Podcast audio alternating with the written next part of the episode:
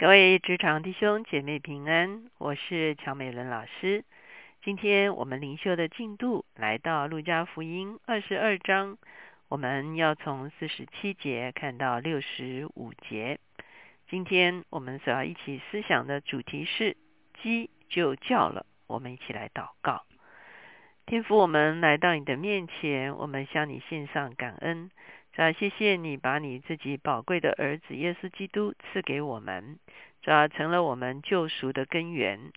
亲爱主耶稣，我们谢谢你，主要你将你自己的生命全然倾倒，为我们死在十字架上。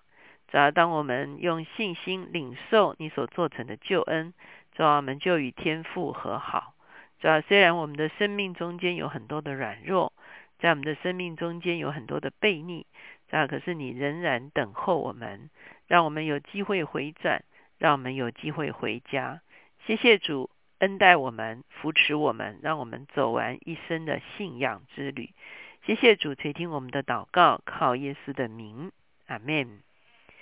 今天我们来到路加福音二十二章，我们看的这段经文，就是在逾越节的啊晚餐的之后。我们看见，除了耶稣来到克西马尼园祷告，求父的旨意成就之外，接着就在克西马尼园，耶稣就被当时候犹太人殿中的殿役，由祭司长所差派的这些啊殿里面的兵丁呢，所啊拘禁了哈，就带到大祭司的啊家中哈。那在这个过程中间，我们会看见彼得果然。他的信心被攻击，他在软弱中间就不认主。在这样子的一个经验中间，我们看见我们的生命中间都有那脆弱的部分。可是就好像前几天主所说的，他为西门祷告，为西门彼得祷告的时候，保守他的信心，让他得以坚固，而且他要回头兼顾自己的弟兄。我们从四十七节开始看。说话之间来了许多人，那十二个门徒里名叫犹大的走在前头，就近耶稣要与他亲嘴。犹大对他说：“耶稣对他说，犹大，你用亲嘴的暗号卖人子吗？”左右的人见光景不好，就说：“主啊，我们拿刀砍可以不可以？”内中有一个人把大祭司的仆人砍了一刀，削掉了他的耳朵。耶稣说：“到了这个地步，由他们吧，就摸那人的耳朵，把他治好了。”我们看见，就在克西马尼园的里面，耶稣彻夜的祷告，他恳切的祷告，他汗如雪点的祷告，他求神，若是愿意，可以把杯撤去。可是他愿意完全降服在天父的旨意的里面。不要成就我的意思，只要成就你的意思。果然，我们看见就在这个园子里面，稍后犹大就带着祭司长还有守殿的这些官兵呢，来捉拿耶稣。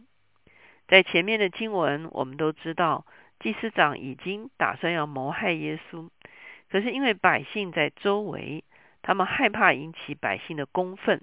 所以他们就不敢在人前下手，而现在呢，就在一个夜深人静的晚上，周围都没有别的人，也不会引起百姓的反弹的情况中间，而且他们透过犹大知道耶稣现在正在克西马尼园的里面，犹大是彻彻底底的把主给出卖了，所以呢，特别他来到克西马尼园的时候。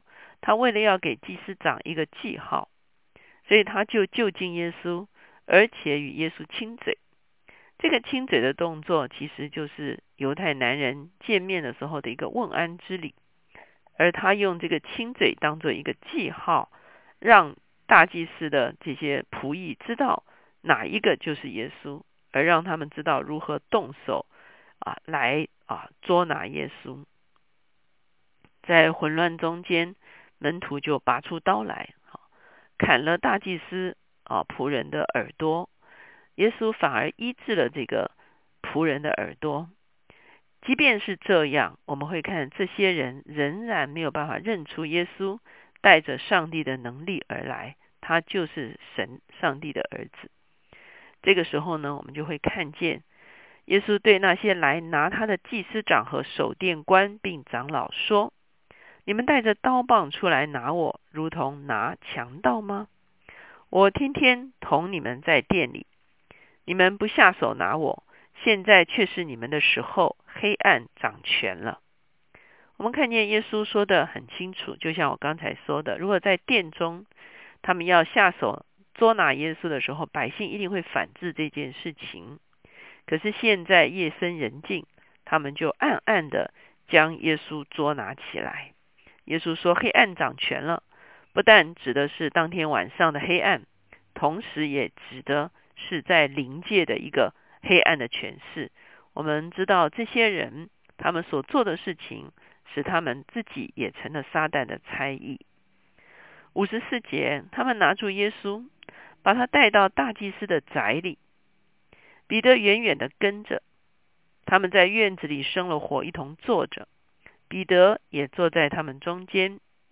有一个使女看见彼得坐在火光里，就定睛看他说：“这人素来也是那同那人一伙的。”彼得却不承认，说：“女子。”我不认得他。我们在其他的经文的里面，我们会看见门徒都四散了，只有两个门徒最后跟进了这个大祭司的宅邸。其中一个门徒其实是约翰，在约翰福音中间也有记载这件事情，而其他所有的福音书都记载彼得也进了大祭司的宅邸。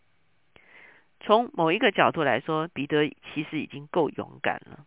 他不像其他的门徒都四散啊逃跑逃命去了哈，他勇敢的进到了大祭司的宅邸，可是他单单凭着自己的勇敢，他没有能力面对那个局势。我们会看见，其实彼得的心中是恐惧的。彼得好是这个局面是彼得完全没有办法想象，而且没有办法应应的。彼得远远的跟着他们就进了这个啊大祭司的宅里哈。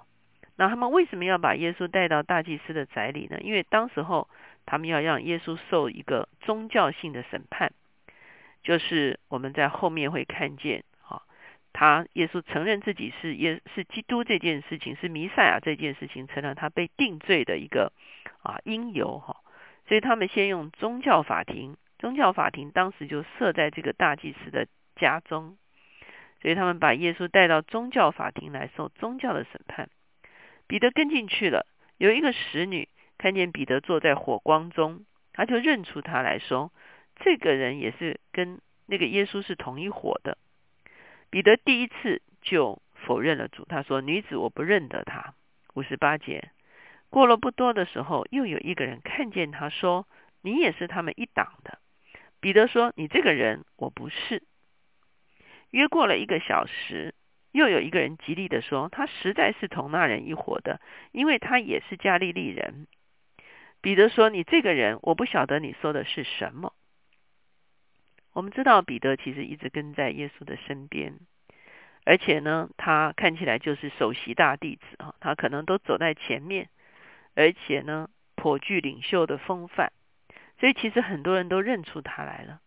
可是你会看见，在这个地方，彼得真的照耶稣所预言的，三次否认耶稣。经文说，正说话之间，鸡就叫了。主管过身来看彼得，彼得便想起主对他所说的话：“今日鸡叫已先，你要三次不认我。”他就出去痛哭。我们知道，一直到现在哦。还有一座教堂叫做鸡鸣堂，就坐落在当年这个大祭司的宅邸这个地方。在鸡鸣堂的上面呢，就有一只鸡，来纪念这个鸡叫之前彼得三次不认主。在这个教堂中间有一些壁画，哈，其中有一幅画就是耶稣远远的看着彼得。其实我们都会在想，这个时候耶稣看着彼得的眼神会是一个什么样子的眼神呢？耶稣是失望吗？耶稣是愤怒吗？耶稣是受伤吗？感觉到自己被出卖了、被拒绝了，或者是被否认了。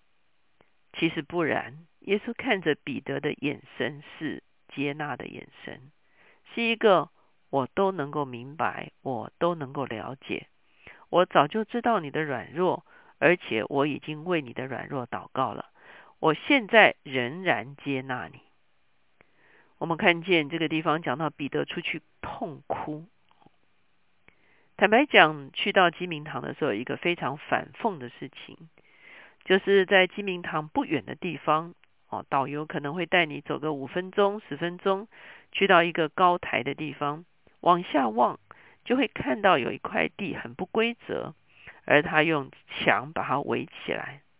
很多人传说那个地方就是血田，血田是什么呢？血田就是犹大卖了耶稣之后拿了三十块钱，他后来后悔了，他把钱丢回到。圣殿的里面丢回给祭司长之后呢，他就出去吊死了。祭司长也不能收这个钱，就买了一块地，让从外地来没有人啊埋葬的人呢，就埋葬在这个雪田上面。所以鸡鸣堂就着雪田，两个其实是一个非常强烈的一个对照。彼得发现自己三次不认主，就出去痛哭。犹大看见自己卖主有祸了，就出去吊死。坦白讲，我们说两个门徒在耶稣的心中都是被接纳的，只是犹大拒绝了耶稣，他也拒绝回转，他只有后悔、懊悔。可是他死在自己的懊悔的里面，他的心并没有回转到主的面前。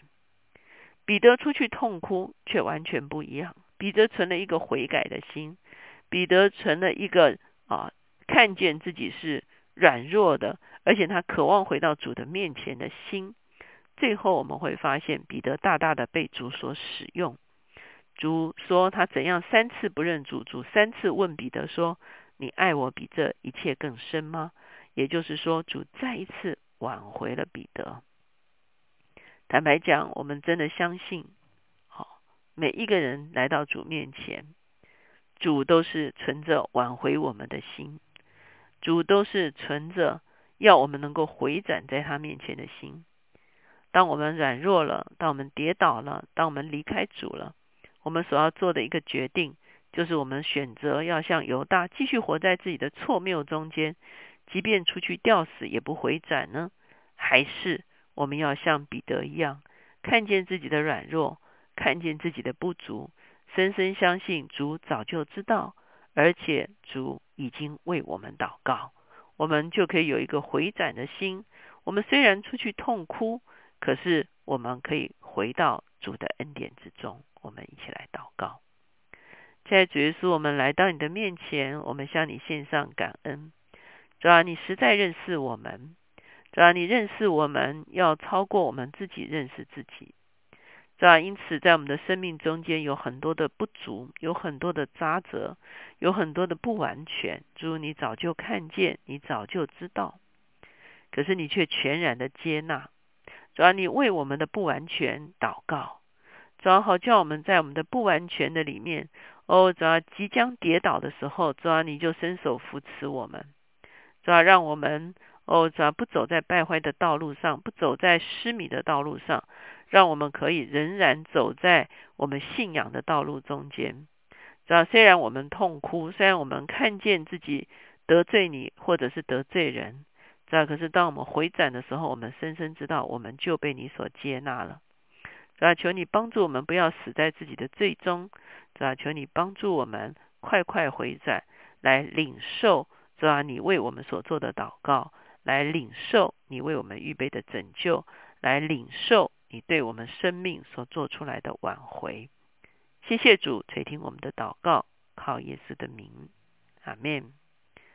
其实我们都是很平凡的人，就如同彼得一样，虽然看起来很大气，其实呢也是一个脆弱的人。因此，我们深深相信我们的主认识我们，了解我们，也接纳我们，甚至他在我们的软弱中间。